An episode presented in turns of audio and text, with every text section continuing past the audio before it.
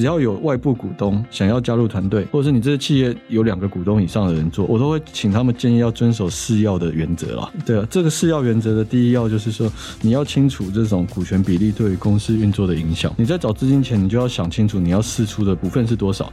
因为五十一%的股份跟六十七%的股份，在公司里的发言权是完全不同的。不管是你要对外找资金，或者是有资金主要要投你，呃，你都要考虑到。那第二个的话是，你今天一定要签股东协议嘛。那第三的话，你要善用无票面金额股啊，或者是像特别股这种工具啊，去平衡投资人跟经营者的权利。那最后一点要注意的，就是你只要有外部股东加入的话，公司的负责人就应该要对股东会和董事会的运作规范有一定程度的理解，让它合法合规。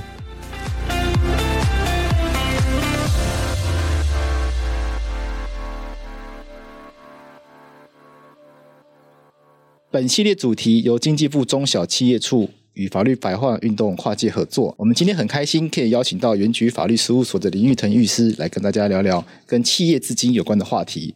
因为要成立一间企业，我们会需要很多的资金，但是我们企业在成立的时候，通常第一笔钱啦。通常都是自己投入，那如果不是自己投入的话，可能就是找身旁的亲朋好友。找亲朋好友来一起出钱，但是当企业越长越大的情况下，总不可能一直去熬身边的人嘛，所以我们势必就会开始引入引入外部的资金。这个时候呢，常常就会出现所谓的外部投资人，所以常常在这个企业的运作实务上面呢，律师这边呢，常常就会被询问说，诶，如果要引入外部资金的话，那所谓的天使投资、创业投资、那创投基金、私募股权基金等等的，他们会对我们公司的股权、公司经营权会带来哪些变化？那对我们，那对于一个中小企业主来说，说，如果想要去了解未来公司长期发展的话，有哪一些法律的知识是需要去注意的？那我也发现，其实，在这些讨论跟中小企业相关问题的单元里面呢，关于钱的问题，大家是。最关心的，因为毕竟大家开企业就是想要赚钱，所以我们在中小企业处的其他合作里面呢，我们也有荣誉会计师，然后他就是直接谈到很多跟税有关的问题，那这个大家都很关心。那我们今天在中小企业荣誉律师这一集里面呢，我们就要来聊企业募资与股权结构相关的法律知识，因为这个就会关系到一间企业它在未来不断的不断的扩张的情况下，势必会有非常非常多的资金投入。那我们首先就要来先请教林玉成林律师，首先中小企业主他们在争取投资的时候呢，那势必就是外部的资金会进入。那常常大家就关心说，那这些钱进来的话，它对于公司的股权或者对公司的既有的创办人可能会带来哪些影响？那我们要用什么样的方式来去思考，才可以跟这些新进入的投资人可以顺利的合作，然后同时也可以兼顾到我们初始创办人的这一些人的权益？可以从什么样的一个方向来去思考这样的一个问题呢？好，感谢主持人的介绍跟引言啊。对，但企业在刚开始设立的时候，确实募资，呃，跟筹资是一个非常重要的阶段，而且募资跟筹资是一直不断的在演进的啊。在刚设立的时候需要，在刚扩张的时候也需要，那甚至到后来，如果可能营运不善的时候也会需要，所以每一个阶段都会有这一个问题产生。那中小企业在寻求资金的时候，其实有很多种管道啊，像是政府补助啊，或是银行借款、私人借贷，那。股权投资其实就只是一种方式而已。那股权投资的意义，它就是要让说出资者以购买自己公司股份的方式啊，然后来取得呃营运资金。那当这些投资人成为股东之后，原则上他就要跟公司共体时间、共存共荣。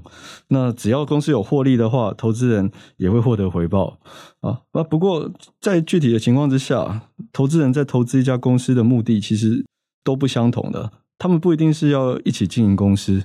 那如果针对不同的投资人的话，那他的不同的投资目的，我们就会有一些不同的应对方式哦。我们一般在讨论这些投资人的时候，可以大致区分为财务型投资人、策略型投资人，还有情感型投资人这三种。那财务型投资人指的是说，这一类的投资人，他可能是看好你的公司，那他想要投资你的公司的目的，就是为了要获得。获得那个股权所带来的利益啊，它的获利方式有可能是说，哎，你这个公司的营业额很好，你可能每年可以有固定的营收，他收股息股利，他就相当稳定了。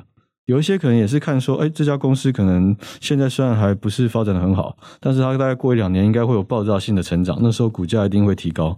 等到股价提高之后再脱手，它赚那个价差。OK，呃，那这两种也是不同的思维，看好它的前景。嗯，没错，就是看好这个公司的前景，然后觉得反正我。投资这家公司就是会赚钱嘛。对，那啊，这就是财务型投资人的考虑啦。财务型投资人就是要赚钱啊。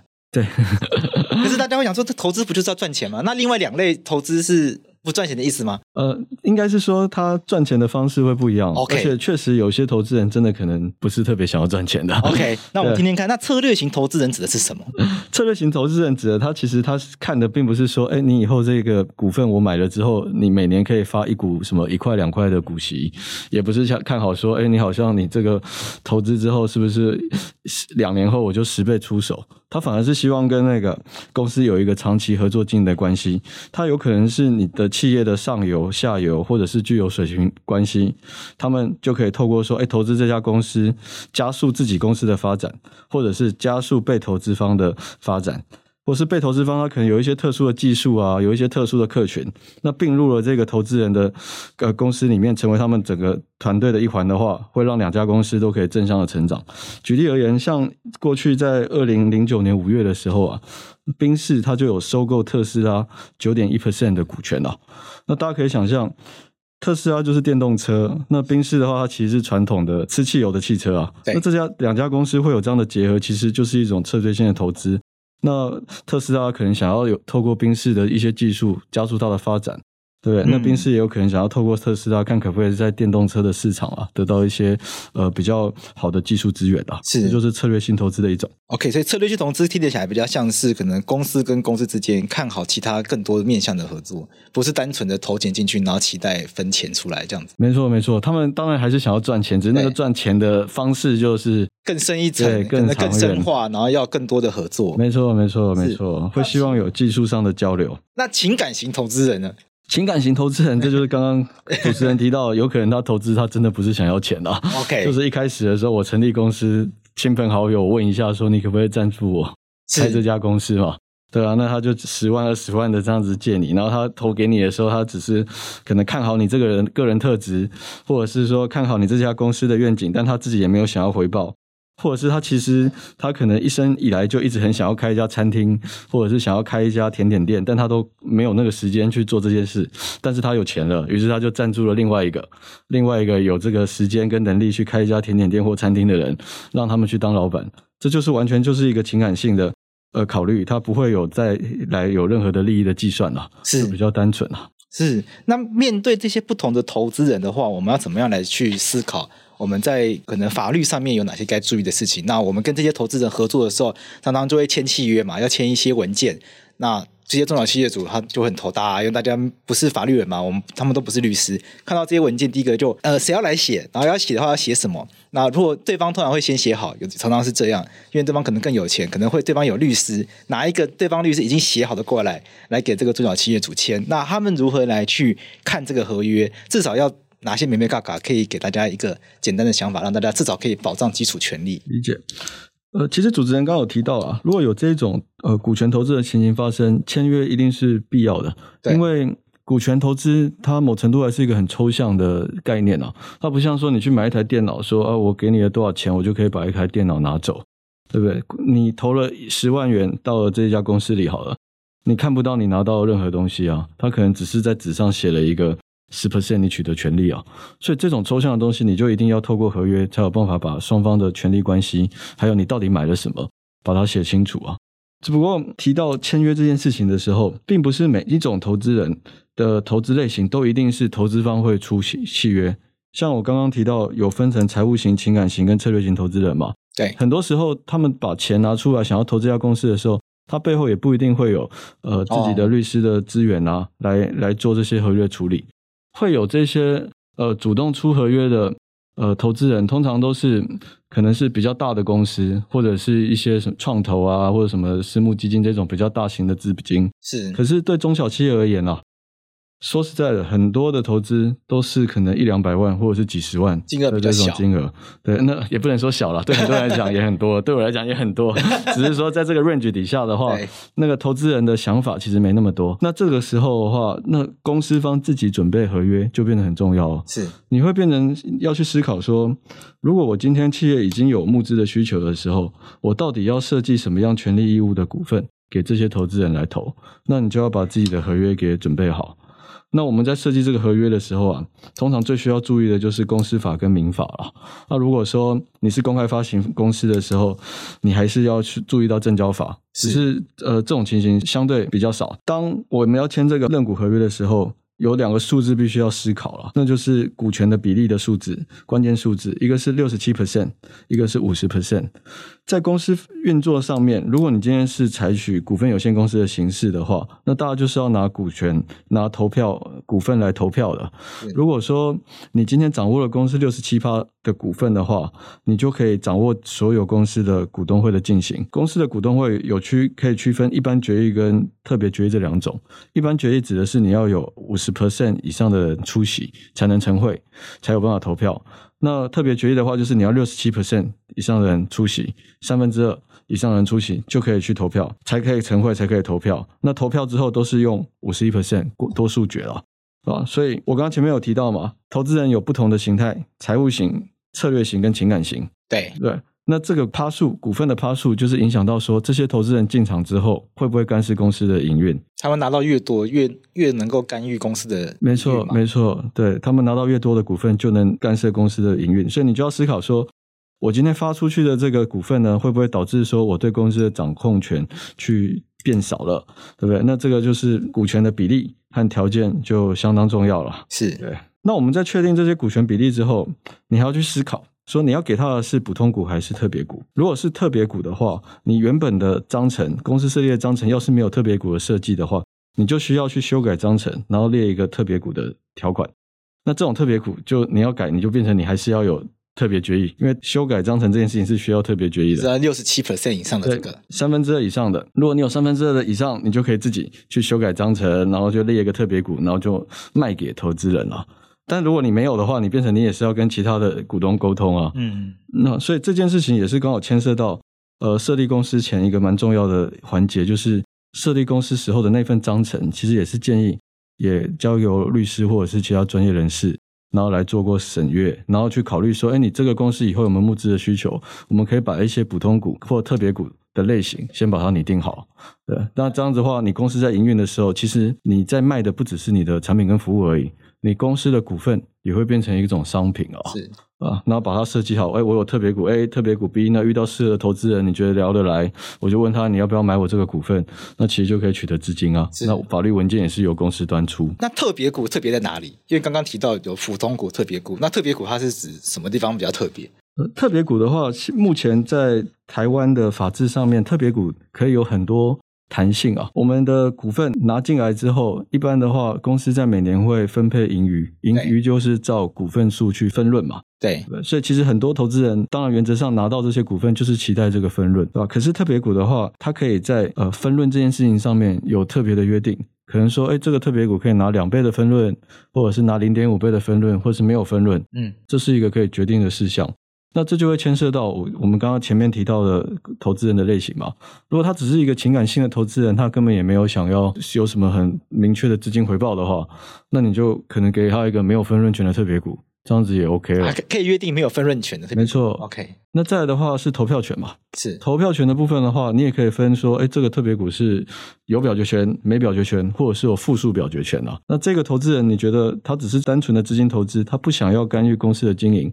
那你就可以发一个没有表决权的特别股给他，是对不对？那你可能会讲说，怎么会有人那么好好说什么？他投资你又不想要表决权，完全不想管公司，那这就是一个 bargain 讨论的过程嘛。对，你可能可以跟他说，好了，你不要干涉我公司的经营，我给你一个没有表决权的特别股，但我给你的分润是两倍，哦，好不好？那你就吸引他，他就觉得，如果这个是一个财务型的投资人，他觉得嗯这样子很好，反正我也不想管你公司在干嘛，你有赚钱给我就好了。对。他可能就可以接受啊，有利可图，让人家觉得这个这个利益条件交换是合理的。没错，因为市场运作嘛，对，对方愿意买的话，其实就是 OK 的。确实，确实，所以这个是我我常常在跟新创分享这种股权募资的时候，就会跟他们谈说，你不能说把你的资金来源好像一定要锁定到什么创投或者是那种什么私募基金这种大型的金额，对，然后又也不要觉得说好像自己要取得这些资金就一定要接受对方的条件。通常在你只能接受对方条件的这个前提底下，是因为你自己本身没有条件啊。哦，对，对啊。那如果你自己本来就已经想好说，我这一轮的募资，我想要找什么样的投资人，那我想。想要怎么样的趴数的比例要给外部的投资人，那我把分润跟投票权这些事情都处理好了。其实你有很多的选择，对，对吧？可以找到适合你自己的投资人。是，有一点必须要特别讲的是，像创投通常在台湾，大部分都是喜欢投三千万以上标的的公司啦。是，所以三千万以下的，有些他们反而比较不愿意投，因为觉得那个收益没那么大。对，所以在三千万底下以下的这种的话，我们呃都会有一些比较呃其他非创投的一些单位，像是一些天使投资人的联谊会啊之类的，他们会去投这种两三百万的标的了。是，然后那一种情形之下，就蛮适合企业自己先预设想好自己的募资计划，然后把这一些募资条件都讨论好。是，就会比较快的可以去物色这些投资人。是，那如果我们已经确定好要卖的话，那我们要接下来要做什么事情？因为刚刚林律师有提到嘛，建议说一定要有一份资本的合约。没错。那这个资本合约的话，我们要准备的话，有哪一些步骤是可以给大家来思考的，让大家比较具体的思考到哦，要准备一份合约的话，可能呃有什么文件要出来，然后可能要思考哪些要素、哪些东西要放入合约里面。如果是已经大家都有认股的意向的话，要在买下的那一刻。在公司设立之前啊，会在股东之间签一份股东协议书。如果公司已经成立的话，就会签认股协议书。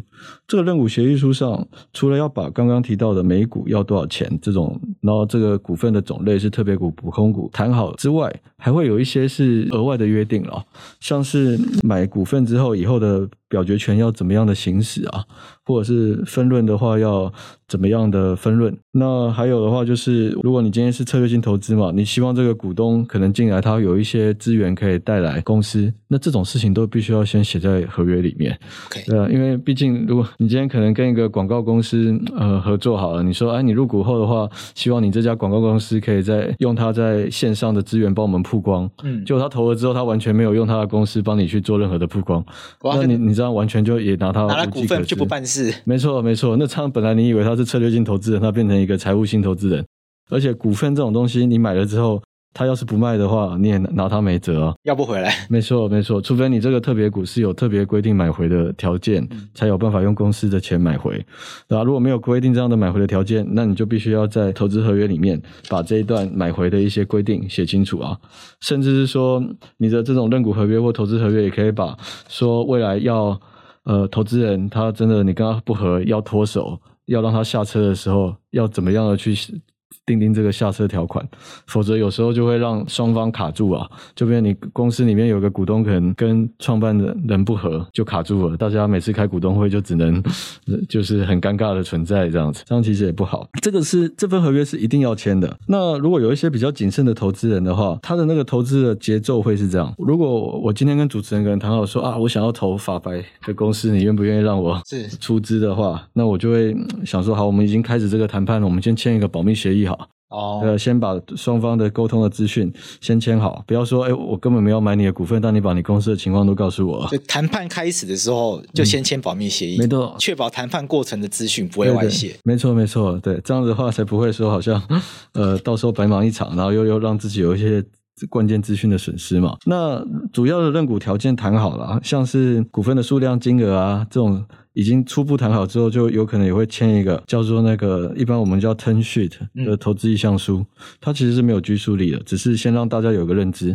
所以，要是我这种东西往后发展下去的话，我就是要用这个股份，呃，这个钱买这样的股份，然后占持股比例多少。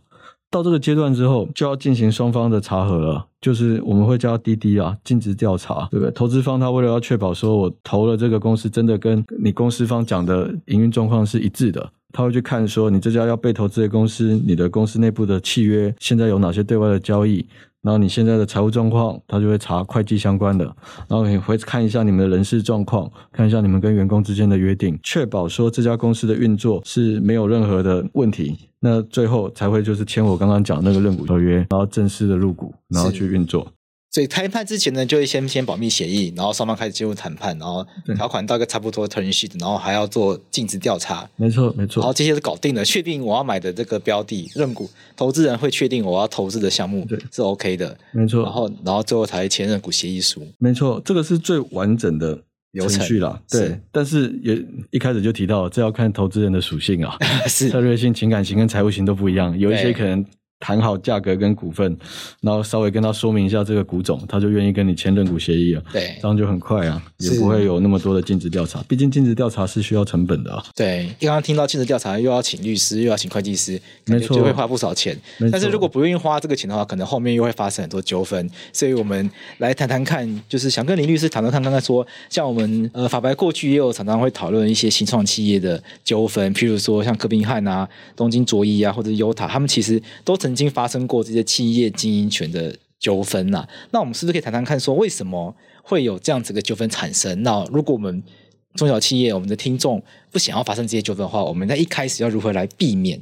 避免大家好不容易合作，企业好不容易上轨道，哇，最后吵架，那就变一场空，也很可惜。对啊，没有错。我平常在帮这些新创公司或者是一般的中小企业服务的时候，呃，我最常讲的就是不需要让这些股东的纠纷去拖延到公司的发展哦，因为每一个股东纠纷，它代表的都不是。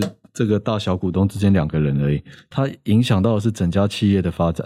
那通常企业在小的时候，如果你找很多可能两三个好朋友，或者是一些筹组起来的团队去经营一家公司，没有赚钱的时候，通常都不会有纠纷的。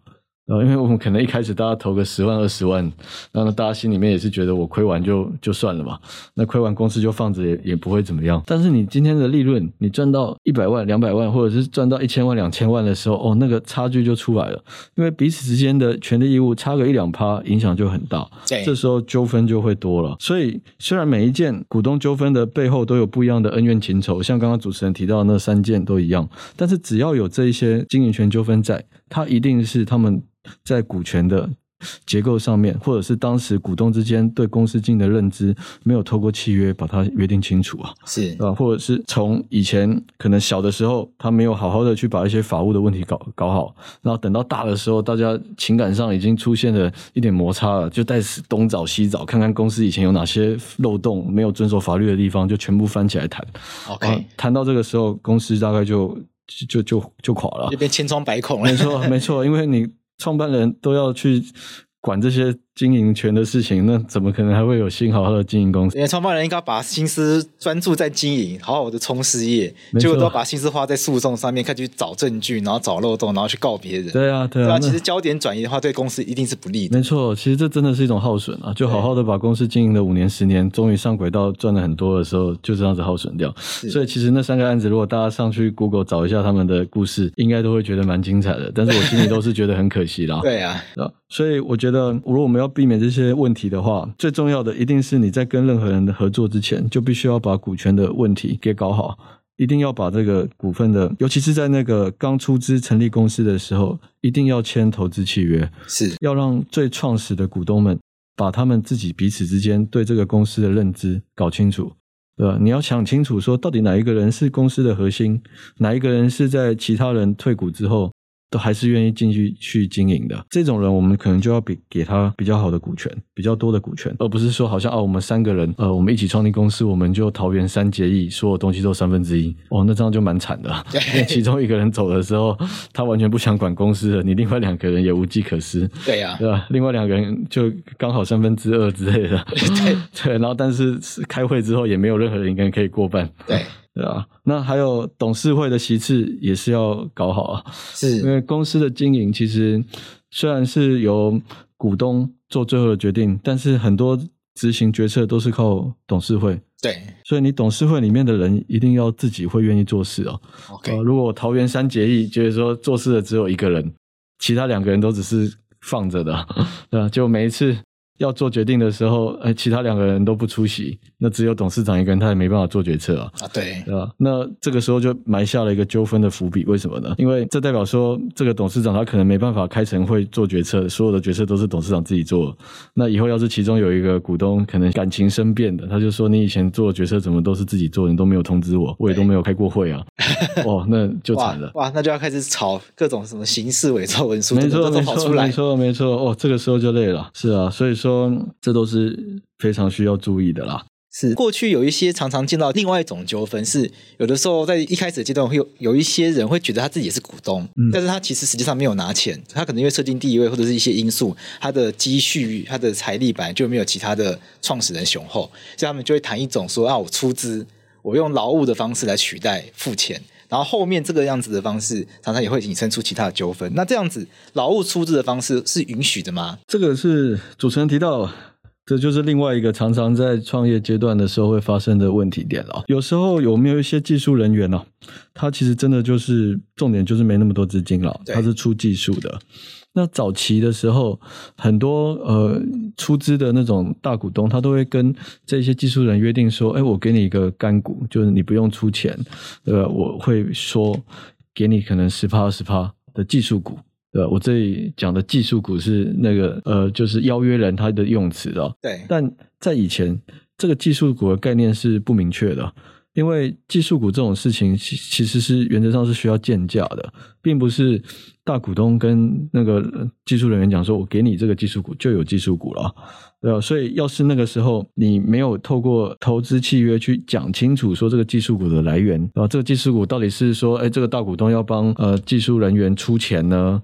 还是说什么大股东呃拿了股份之后要把他自己的股份给这个技术人员？那没有讲清楚的话，这种口头上的约定都是不会生效的。然后那发生纠纷之后，都是这个技术人员会吃亏的。只是经济部有这个修公司法嘛，有修了一种股份有限公司的形态，叫做闭锁型股份有限公司。这种股份有限公司的类型里面，它允许用这种喊的技术股，不需要鉴价，对，不需要鉴价，找这个专业的鉴定师，没错没错，鉴价师来去鉴价。那它的正确名称是叫做劳务股哦，劳务股的话，只要说你今天股东们同意讲好说哦好，我们三个股东都同意说要给某 A 二十 percent 的劳务出资的话，他就可以不用出任何钱就拿到了这个劳务股啊，对，但这个劳务股当然也会算到他的财产的那个项目里面，还是要缴税，那是另外一回事啊。是，那劳务股的话也会有一个上限的比例，主管机关有另外的规定，所以要是。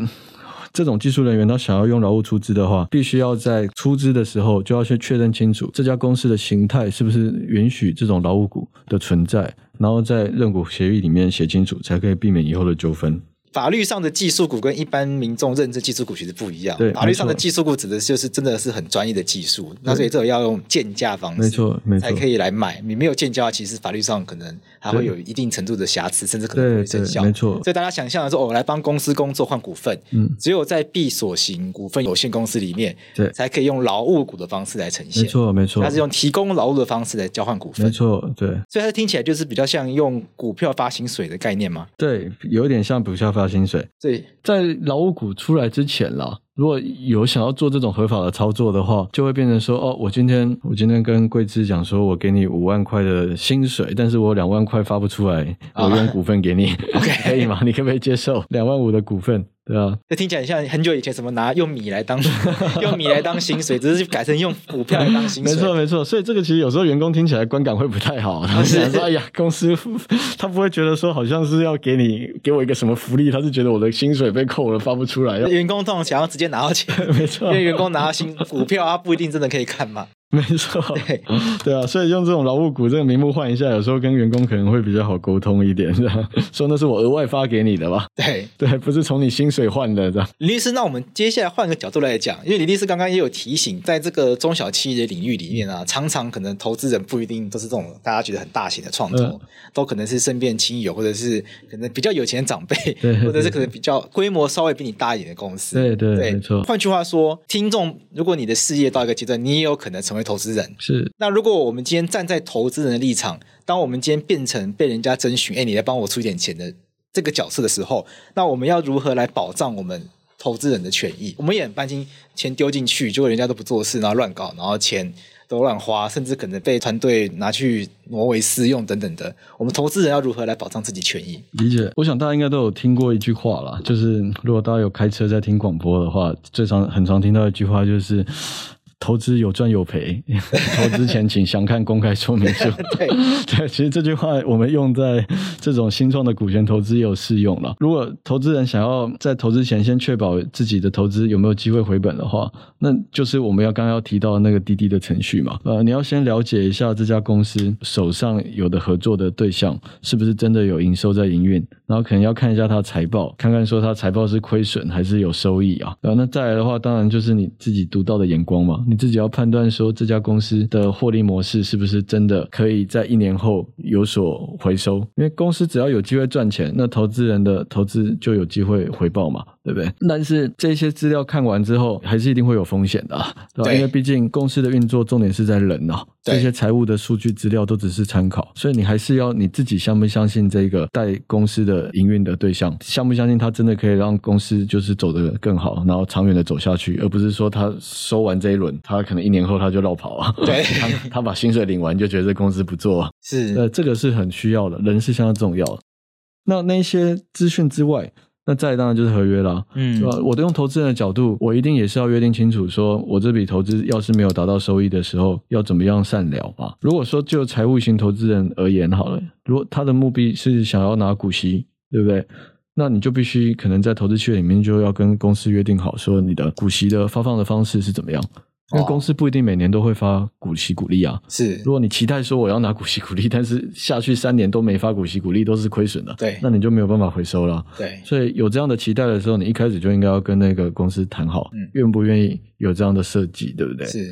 那如果公司跟你说他没办法担保。那这样就代表你们两个不合嘛？那这样也不要硬是投资啊，早一点知道说这个双方彼此不适合嘛。对，道不同不相为谋，没错，不用硬相处。对对对，就期待不一样啊，期待不一样，他就不要投了。对，大家在商言商，就不需要硬要绑在一起。啊、那有时候如果有要投一些比较大额的金额的话，可能这些被投的公司他会给投资人一个担保，担保说你现在先投我，可能一百万两百万，我过这两年我一定会赚钱。我可以跟你保证说，两年后我会用原价或者是一点二倍、一点五倍，帮你的股份给买回来，对不对？有时候如果有这种担保的时候，也可以确保投资人的利益。呃，我刚刚有讲嘛，特别股可以有约定买回权的，对，对，所以说这就是一种担保。那你买回的时间点跟价格，都能够写在章程里，那但这个权利是公司端可以发动了，不是投资人发动的。嗯，所以要是要有搭配这样的设计的话，我们在跟投资人签那个认股的协议的时候，都还是会约定说，哎，你公司要在遵期去行使这个买回权。对，啊，这种也会让那个投资人有获得保障嘛。他可能就讲说，好，我就放两年，我就当成是定存吧。对对，如果没发股息红利的话，反正到时候你会买回来。对，对吧？啊，只是公司要买回来，前提是有钱啦。对，公司要是没钱，他也没办法买回来。那违约的话，你要再去去告他，也也麻烦。那没钱告赢也没有意思。对，没错。所以说这件事，我前提确保之后，那又回到了那个人到底可不可靠？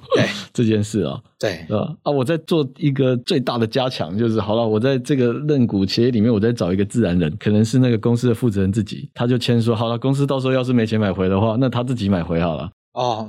他自己担保，没错没错，他也可能会下这个担保啊。对，叫老板自己出来担。没错没错，说你要是这样子，真的没有发给我股息股利，没到一定的标准，那你要是没有公司没赚钱，没办法买回，那我老板自己买回。这个合约其实这样算是很完整哦，保障很周全的。对，不过我还是要回到那句吧，投资有赚有赔，老板不一定有钱，老板也不一定有钱。对对啊，所以说真的还是要看人，然后要看这家公司商业模式哦。对，因为这家公司要是看起来就是不会赚钱，再给你签任何协议都没有用。对，看起来在，譬如说他在夕阳产业，看起来产业就在往下走，或者是这间公司看起来它的商业模式就没有竞争力。对啊，或者是他公司根本还没有开始赚钱，他可能只是一个纸上公司，然后也没有团队，然后也没有想法，所以这些是那个还是要花一点那个投资人自己的那个 sense 啊，我就讲的是 common sense 去判断啊，是，然后你对这个人的信赖程度啊。你要这种东西，要是没搞好，就会跑入了公司的经营权争夺的那一端了。啊，你今天是小股东，你要跟公司闹，跟公司乱乱到他们愿意来处理你，愿意把你的股份买回来。对，啊，只能走那条路了。那也很辛苦啊，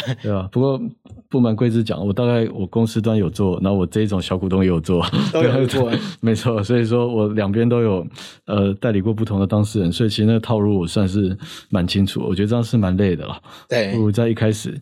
把钱投进去之前，就把这些股东协议都写清楚，然后把你要买的股份的种类，然后跟价格，还有一些回收的条件都处理好，这样投资会比较轻松啊。是，所以一开始都把它搞清楚，其实不要在后面发生纠纷是最好的。当然，当然。那最后来跟林律师聊一个问题，我就假设林律师，我今天是你的客户，那我来询问说，哎，今天林律师，我是某一间公司，他法白这间公司有人愿意投资，那你会用什么样的方式来协助他判断说，哎，这个投资应不应该接受？你会去帮他判断哪些方向呢？在这种情况，如果是投资人主动来问你的话，中小企业都要思考一下，我现在的阶段在哪一个程度啊？如果是从零到一的阶段，那时候商业模式其实都还不是很清楚啊。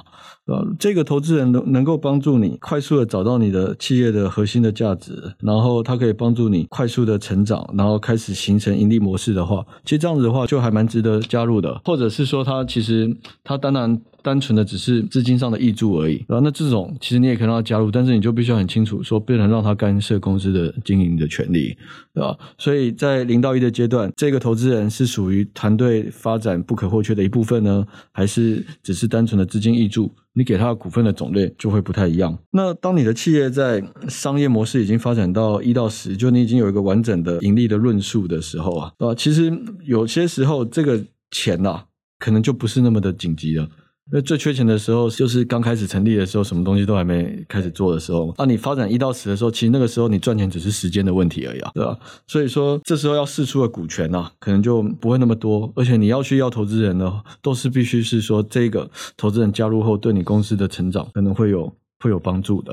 对吧可能是你某一条事业线现在要再开展的需要资金了，那你需要一笔钱来把这一条事业线给建立起来，这样就 OK 了。但如果你今天，呃，可能说你公司已经有二三十个人了，对不对？那二三十个人，大家可以算一下，如果一个人三万块的薪水，一个月也要花花大概快一百万的薪水，那有一个投资人说我两百万要投你。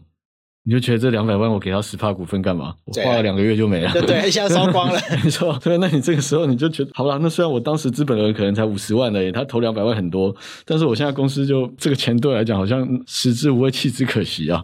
对，其实就不需要投啊。对，对不对？但如果这家公司是可以帮助你发展另外一条世界线的策略性投资，那当然另当别论。那两百万可能只是拿一个，就是彼此认定说我们要合作了。那如果反过来呢？是今天客户是来问你说我想要对外筹资的话，OK，因为我们刚刚设定的情境是客户来问你是，哎，有人来找我。那现在是他没有人找他们，他们自己想要主动去对外筹资，也可能有这样状况嘛？因为公司可能遇到需要用钱的状况，所以公司想主动找金主。没错。那是在这种状况的公司，我们要给他哪些法律建议会比较好？当企业自己决定要往外募资的时候啦，呃，其实被投资人投也是一样啦。只要有外部股东想要加入团队，或者是你这个企业有两个股东以上的人做，我都会请他们建议要遵守四要的原则啦。是对啊，这个四要原则的第一要就是说，你要清楚这种股权比例对于公司运作的影响。你在找资金前，你就要想清楚你要释出的股份是多少。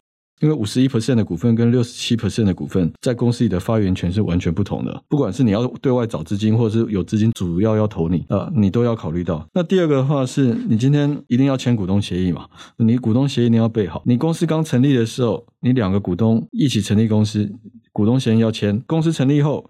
投资人要入股，或你自己要去找投资人，也要有一个认股协议。我们要把大家的权利义务写清楚，才不会让后面的这些投资人因为彼此的认知不同啊，那而受到影响。那第三的话，你要善用无票面金额股啊，或者是像特别股这种工具啊，去平衡投资人跟经营者的权利。特别股我刚刚已经有提到过，它的分润权、表决权都可以有特殊的约定，对不对？那你今天这个特别股要是零表决权的话，它其实它就不占投资的比例。啊，那他其实，在投票的时候就可以不计了。这种时候，他就算可能投个一千万，要是零表决权，那他也不会干涉到经营权了。那这种就是一种调节的机制。那无票面金额股，我刚刚没有特别讲，现在稍微补充一下。无票面金额股指的是说，你今天在发行股份的时候，你的股份的价格可以自由的调整的啦。可能我第一次发行的时候是一块，对，那第二次发行的时候，因为是有比较大的金主要买，那我要调节比例，我就变成呃一股一百块，我一千块。对吧？那这样那个投资人出了很多的资金，那他占的股份的比例就会相对比较少啊。那这两种工具都是可以拿来调节的工具啊。只是很多企业主有时候在募资前，他其实不清楚他有哪一些工具可以去调节这些股权的比例，啊，就很建议说他们必须在纳入人家的资金之前，就先跟专业律师或者是专业的人士。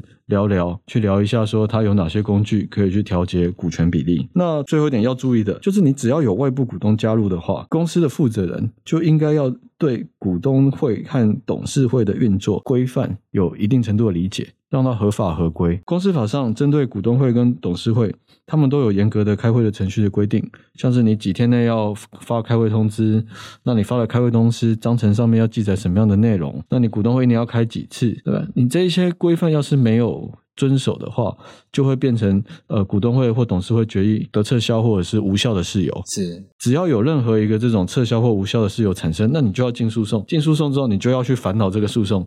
资源就要投入，那就又耗损了。这是股东会、董事会，而不是那种啊赖敲大家来开。没错，随便写一写，不是说大家赖讲一讲就成立，完全不是这回事情。我可以讲，我遇到的九成以上的企业大概都是这样吧。是，对啊。但是关键的事情，你们还是需要开个会，正式的会来做。是，因为有一些关键决策，你要是没有遵守这些会议的规范跟决策的话，到时候有人来打一个撤销，你那个决策就会 pending 住啊。是，就会停住了嘛，对不对？要是到时候被撤销了，决议要重来啊，那也是一种耗损。所以有外部股东加入后，该开的会就要让它正常开，该发的通知就要让它正常发，这个？要有一些那个基础的概念，啊会议记录等等的。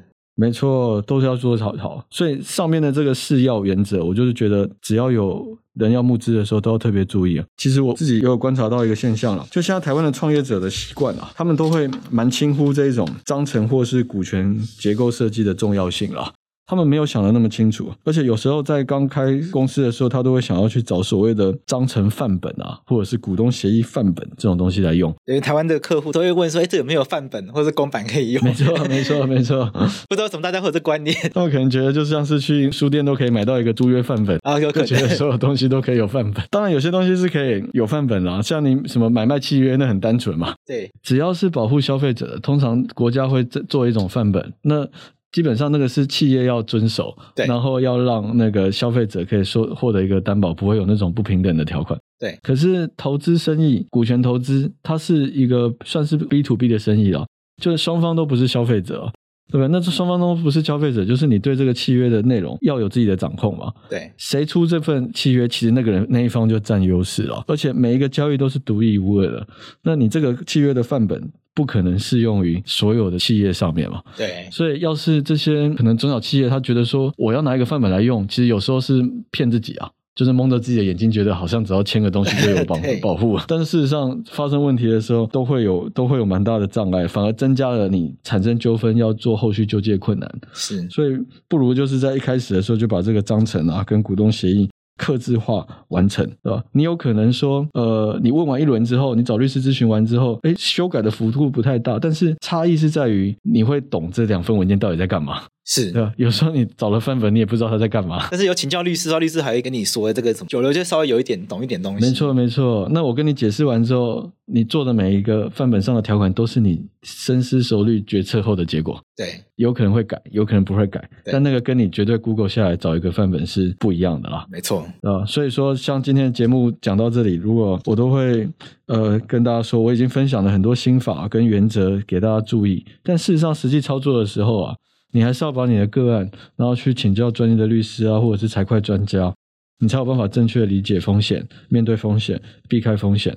那这样的话，你就有办法去追求你企业的利润，然后创造企业的更大的价值啊。是。我们今天非常感谢林玉腾律师给我们非常专业的建议，然后给大家非常专业的这样的观点，让大家在经营中小企业募资需要资金的时候，不管你是需要资金的这一方，或者是你要提供资金，你今天是投资者，我们今天在这一集里面，相信大家都得到非常多的解答，也学到非常多的东西。那同样的，中小企业朋友如果遇到法律问题的话，可以透过中小企业法律咨询服务网来提出你的问题。那如果你遇到的是比较复杂的法律争议的话，那我们也可以透过咨询服务网来预约，来跟我们的荣誉律师进行一对一的免费法律咨询。哦，那经济部中小企业处它会统计每年企业常见法律问题，然后整合相关时事为主题，定期办理实体与线上经营的法规推广讲座。那现在我们就有一个重要资讯要告诉大家，呃，今年经济部中小企业处主办的法规推广讲座呢，在八月开始会陆续在北、中、南、东举办哦。那欢迎大家踊跃报名啊，可以到经济部中小企业法律咨询服务网。查看讲座资讯，那报名链接也会在今天这集的节目资讯栏提供给有需要的朋友。那如果大家有需要其他的企业经营相关辅导资源，也可以拨打马上办服务中心免费专线电话零八零零零五六四七六。那详细内容资讯也欢迎大家浏览我们的节目资讯栏里面的链接喽。那我们今天到这边，大家再见，拜拜。